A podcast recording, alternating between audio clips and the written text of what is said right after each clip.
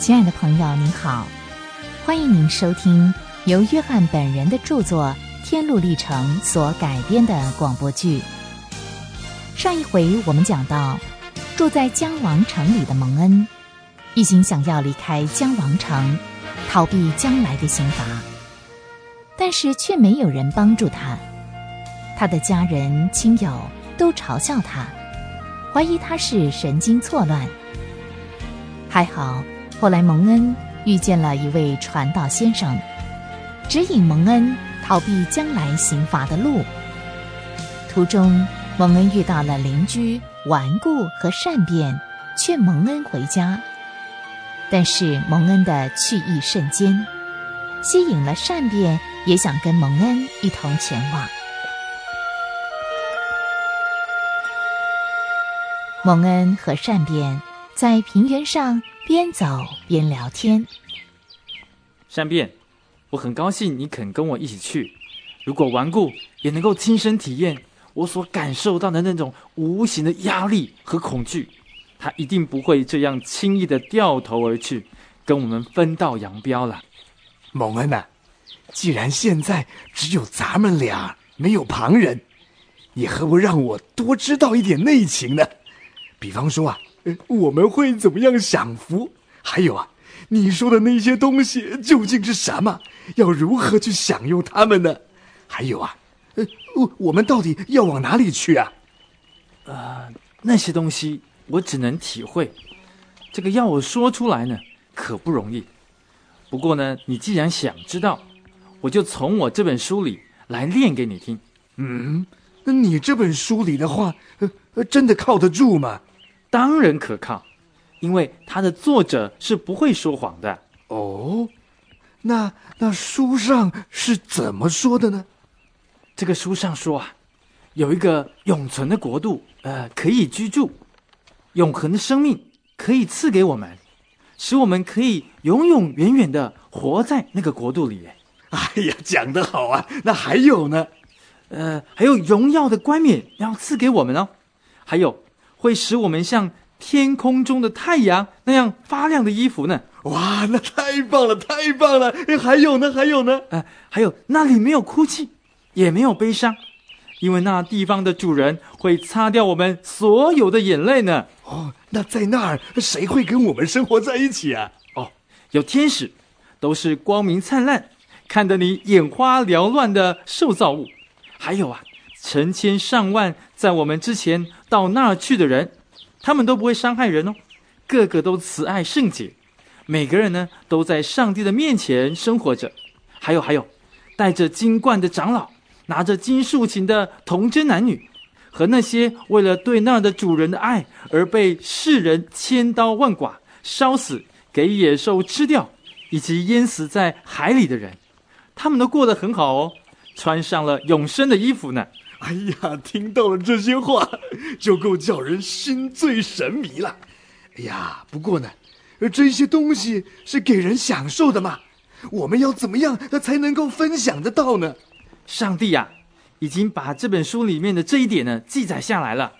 大意就是说，如果我们真的要的话，他会白白的赐给我们呢。哎呀，蒙恩呐，听到这些话，我真是高兴极了。哎哎，那咱们就赶快赶路吧。我是很愿意赶快走，可是我力不从心。我总觉得呢，我背上那个大包袱真是太碍事了。哎呦，哎呦，哎呦，救命啊！救命啊！救命啊！哎呦！说着说着，蒙恩和善变一不小心掉进了路旁的一个大泥坑里。这个泥坑叫做灰心潭。这个泥坑非常的奇怪，越是挣扎越是往下陷。很快的，蒙恩和善变已经满身是泥了。有好一会儿的功夫，他们在泥里面打滚。蒙恩背上的大包袱也开始往下沉。哎呦呀，蒙恩呐，蒙恩呐，你在哪儿呢？哎呦，我也我也不知道啊。善变听了这句话，可生起气来了，气愤地对蒙恩说：“ 这就是你刚才说了半天的幸福吗？我们才刚上路，就遇到这种倒霉事，以后我还能指望有什么好的呢？如果我能保住这条老命，离开这儿，那就请你独自替我好好享受那块天杀的乐土吧。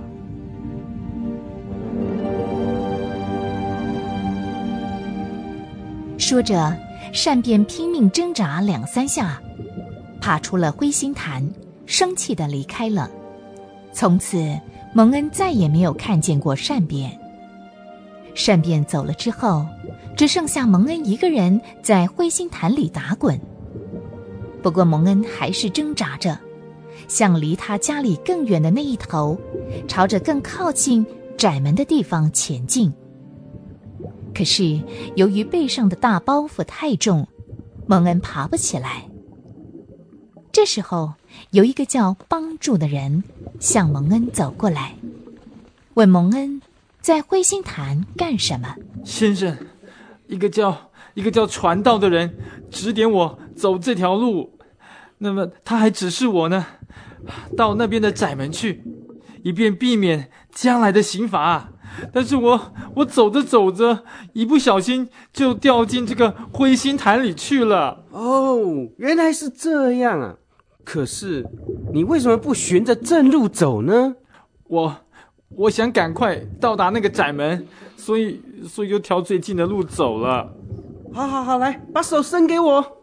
蒙恩伸手给帮助，然后帮助就把蒙恩救出了灰心潭。先生。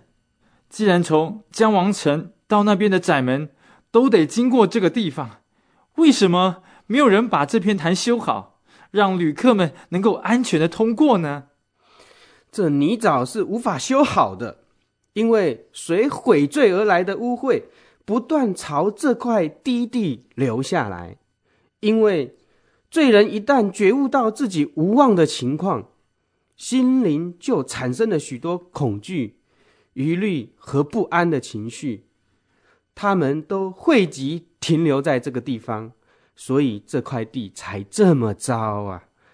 不过，只要一进到窄门，路就好走多了。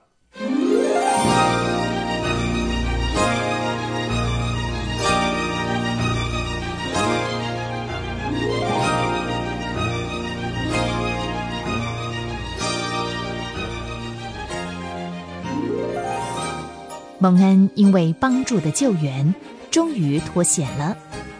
于是他继续踏上他的旅程。至于善变呢？善变回到江王城，街坊邻居都会好奇的跑来看他。有的人夸善变聪明，懂得回头；有的人就取笑他，说他是笨蛋，竟然会跟蒙恩同行。另外有一些人。更嘲笑善变懦弱，竟然决心去冒险，就不该碰上几个困难就打退堂鼓。于是善变只好在江王城里偷偷摸摸的出没。过了一阵子，善变终于恢复了自信心，就和其他人一鼻子出气，开始在背后讽刺可怜的蒙恩。蒙恩的旅途当中。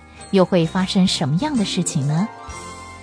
别忘了下回继续收听《天路历程》。